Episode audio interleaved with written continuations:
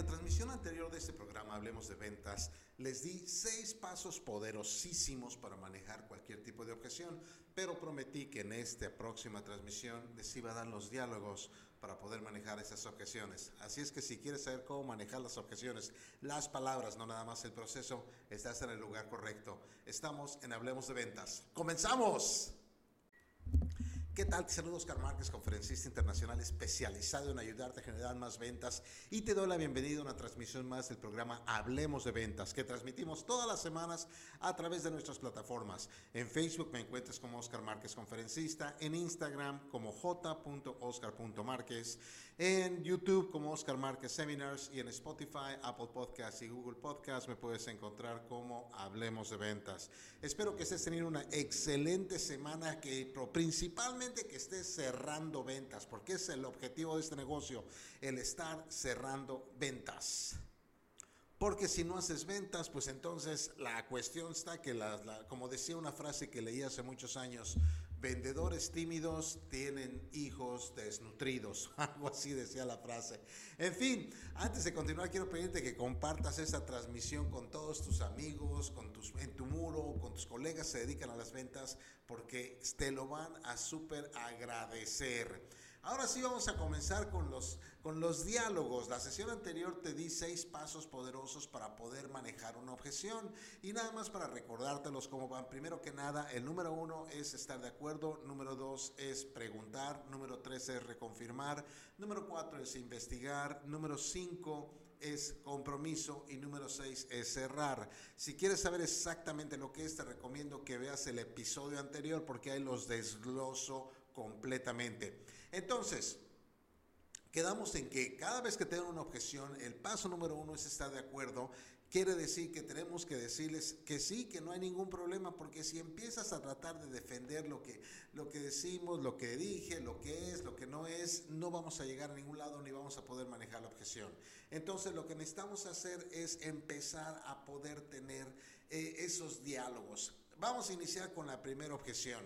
Si te dedicas al negocio de bienes raíces, eh, tal vez en otros negocios también sí vaya eh, cuando te piden que descuentes tu comisión.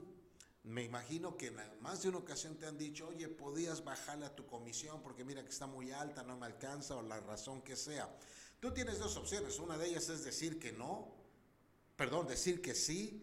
Y la otra es defender tu comisión y justificar el por qué estás cobrando lo que estás solicitando. Ahora, no digo que sea mucho, que sea poco, tampoco estoy diciendo que es basado eh, eh, en, en lo que tú piensas que es. Simple y sencillamente creo que muchas veces tenemos que justificar lo que nosotros cobramos.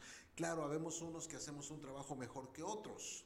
Y no estoy diciendo que yo hago mejor trabajo que muchos. No, hay gente que hace un mejor trabajo que yo. Simple y sencillamente que yo pongo mi comisión o mis honorarios como conferencista basado en lo que sé que puedo hacer. Entonces la persona te dice, oye, podrías darme un descuento, podrías bajar a tu comisión y tú le vas a decir, primero que nada, que no hay problema, que se puede negociar, recuerda, tenemos que estar de acuerdo y aquí te va el diálogo. Y si pudiera demostrarte que a ti no te conviene en realidad el que yo baje mi comisión porque te va a costar más dinero, ¿me pagarías lo que pido? Va de nuevo. Y si pudiera yo demostrarte que a ti no te conviene que yo baje mi comisión porque vas a perder más dinero, ¿me pagarías lo que te pido?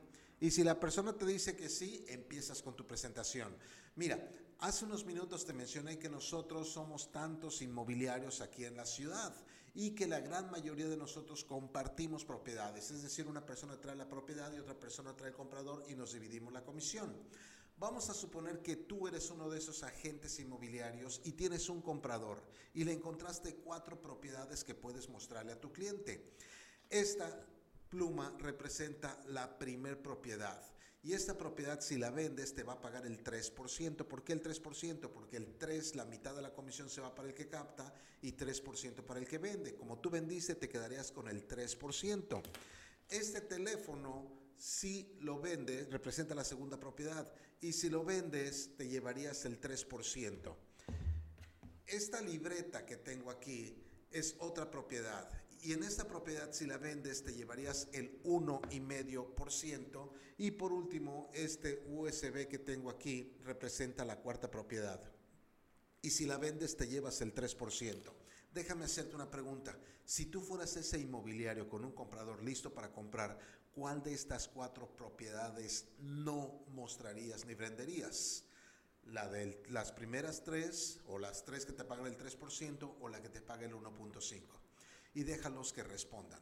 El propietario, la persona te va a decir, bueno, obviamente yo no vendería del 1.5, tu respuesta va a ser exactamente.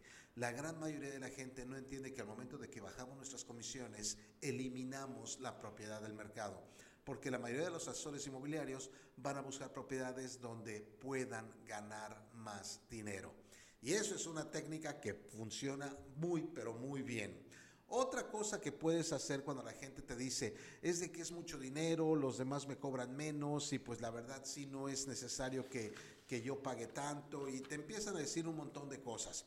Entonces lo que puedes hacer es tomar una hoja de papel como esta que tengo aquí y le dices lo mismo. Y si puedo demostrarte de que al descontar la comisión, lo que yo estaría haciendo es perjudicar tu, tu, tu promoción de venta, ¿me pagarías? Y te va a decir que sí eh, la persona. Si te dice que no, ahorita lo vamos a manejar. Entonces tomas tu hoja de papel y esto puede funcionar para otros rubros aparte del inmobiliario. Y le dices, mira, de cada comisión que cobro, automáticamente el 30%, es decir, la tercera parte, se va en impuestos. ¿Por qué? Porque es lo que nos cobra el gobierno. Y tú le sacas la tercera parte de esto. De ahí yo tengo que pagar por la oficina, tengo que pagar por, por eh, mobiliario, por, ah, por todo lo que tengo en la oficina y le estoy quitando aproximadamente un 20% de la comisión. Tengo que pagar publicidad y los portales inmobiliarios son muy, pero muy caros. Entonces le resto a esta parte la mitad de lo que me está quedando. De ahí yo tengo que compartir con otros agentes inmobiliarios. Entonces le tengo que dar esta parte a ellos por el trabajo que hicieron. Esto es con lo que me quedo. Y esto es lo que yo lo que tú quieres que yo te dé. Estás apelando a las emociones de la gente. Esa técnica funciona bastante bien porque la gente dice cierto, se está quedando sin dinero. Aunque aparentemente no, pero el tener una oficina inmobiliaria es bastante caro. ¿Puedes hacerlo sin oficina? Por supuesto que sí. Pero también pues estamos hablando de, en este caso, de negocios. Eh, esa fue la objeción número dos. Objeción número tres, o la siguiente objeción.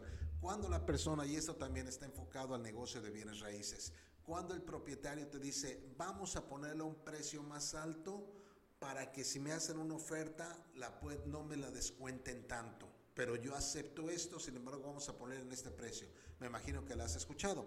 Bueno, te voy a dar una técnica que yo llamo la técnica del pescador. ¿Y qué le dices? Bueno, señores González, vamos a decir que este domingo ustedes van de pesca. Y resulta que hay una escuela de peces que está a 5 metros de profundidad de donde están ustedes pescando. Ustedes tiran su caña, pero su caña únicamente tiene 3 metros de largo, 3 metros de profundidad. ¿Pescarían algún pez? Y te van a decir que no. Le preguntas, ¿por qué no?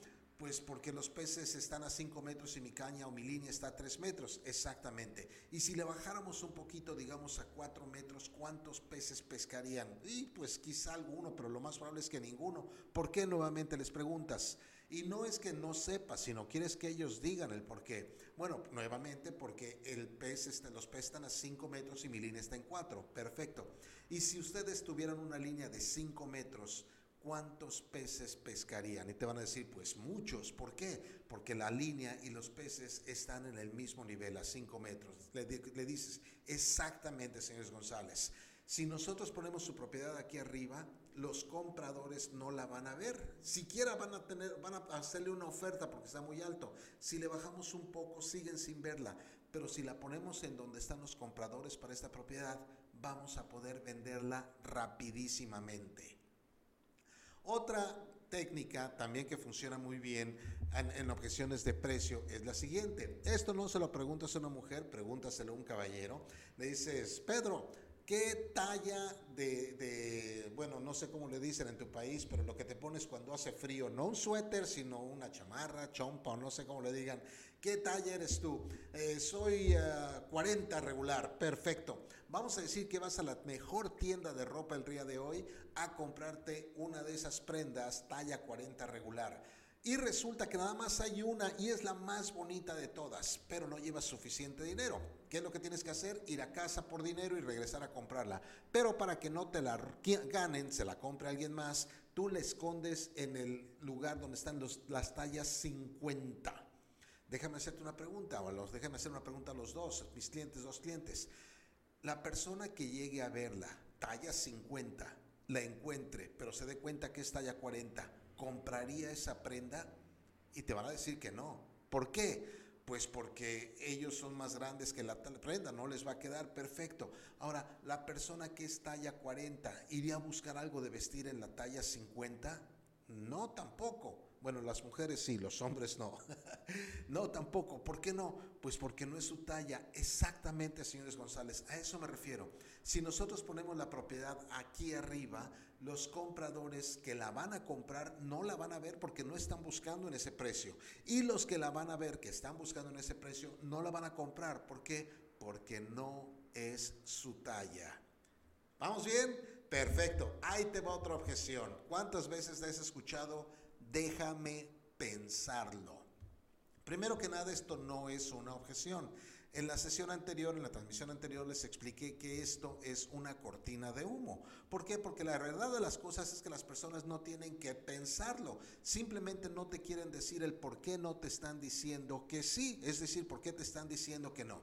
Entonces, lo que vamos a hacer es, número uno, estar de acuerdo. Número dos, es preguntarle, ¿quisieras que te explicara algo nuevamente para que tomes una buena decisión? Recuerda, tienes que preguntar y ellos te dicen, no, solamente queremos pensarlo. Número tres, reconfirmar. Y aquí es donde vas a empezar a, discernir las cosas. Número tres, le dirías, te pregunto porque en mi experiencia hay cinco cosas con las que una persona debe de sentirse a gusto antes de entrar en una transacción. Número uno, es la compañía con la que estás trabajando. ¿Qué opinión tienes de mi empresa? Y deja que ellos te digan muy buena, muy mala, este que estás lejos, estás cerca, es que yo quiero una franquicia, quiero uno que no sea franquicia, es que quiero alguien local, quiero alguien foráneo, te van a decir todo eso. O tal vez te digan, no, no, no, todo bien con tu empresa, perfecto. Número dos, ¿qué te parece el precio de la propiedad del que hablamos? En caso de que estés en bienes raíces, el precio del producto. Y te van a decir, pues mire, ese que lo vi más barato, me lo encontré aquí, me lo encontré allá, o te van a decir, no, no, no, el precio está bien, no hay ningún inconveniente, perfecto. Número tres, ¿qué te parece mi comisión, la comisión que yo te estoy pidiendo? Y ellos te pueden decir, es que mira, si se me hace muy caro, que a lo mejor podemos conseguirla más barato y todo eso. Y ya le puedes decir, está bien, eh, puedes arreglarlo. O, te pueden decir, no, todo está bien, todo está perfecto, excelente. Número cuatro, ¿y qué te parece mi plan de comercialización o mis servicios? ellos te dicen, bueno, es de que mira, que yo pensaba y ya te pueden dar las razones por las cuales no les gusta, o te pueden decir, no, todo está bien con tu plan de comercialización, perfecto. Y número cinco, ¿qué te parezco yo como tu asesor? Ellos te pueden decir entonces, no me caes bien, esperamos que no, o te pueden decir, tengo un amigo en el negocio, o nada más quería comprobar unas cosas, en fin, ah, te pueden decir varios, o te pueden decir, no, tú no tengo ningún problema. Pero una de esas cinco es la principal razón por la cual las personas tienen que pensarlo. No es una objeción, es una cortina de humo y tienes que encontrar la objeción correcta. Siguiente, cuando las personas también te vuelven a pedir que eleves el precio por si alguien decide hacer una oferta. Aquí esto yo lo llamo el billete de 100 dólares. Entonces tú le vas a decir a la persona, bueno, señor González, vamos a decir que yo tengo una bodega llena de billetes de 100 dólares, legales, ¿eh? legales, nada de los sucios. Eh, y se los vendo a ustedes por 90 dólares. Es decir, ustedes me dan 90 dólares, yo les doy un billete de 100. ¿Cuántos billetes de 100 comprarían por 90 dólares? Todos, obviamente. ¿Por qué? Porque estás ganando 10 dólares por cada billete. Perfecto. Y si los vendo por 95 dólares, ¿cuántos comprarían? Todos. ¿Por qué? Porque siguen ganándose 5, siguen ganándose 5 dólares. Perfecto. Y si los vendo por 101 dólar, ¿cuántos billetes comprarían? Ninguno. ¿Por qué? Porque estoy pagando un dólar de más. Ahí les puedes responder exactamente, señor González. No es que la propiedad de ustedes no valga lo que piden, sí lo vale. El problema es que el mercado en este momento no está pagando 101 dólares. Si tienes alguna otra objeción que te gustaría que manejara, déjame un comentario. Con muchísimo gusto la vuelvo a, la manejo en la próxima transmisión. Pero por el momento hemos llegado al final de esta. Te doy las gracias de todo corazón por haber escuchado esta transmisión de Hablemos de Ventas. Sigue adelante, sigue manejando objeciones, sigue vendiendo, sigue ganando dinero para que des una vida, vida, vida digna a tu familia. Mi nombre es Oscar Márquez y que Dios te bendiga. Nos vemos la próxima sesión. Hasta luego.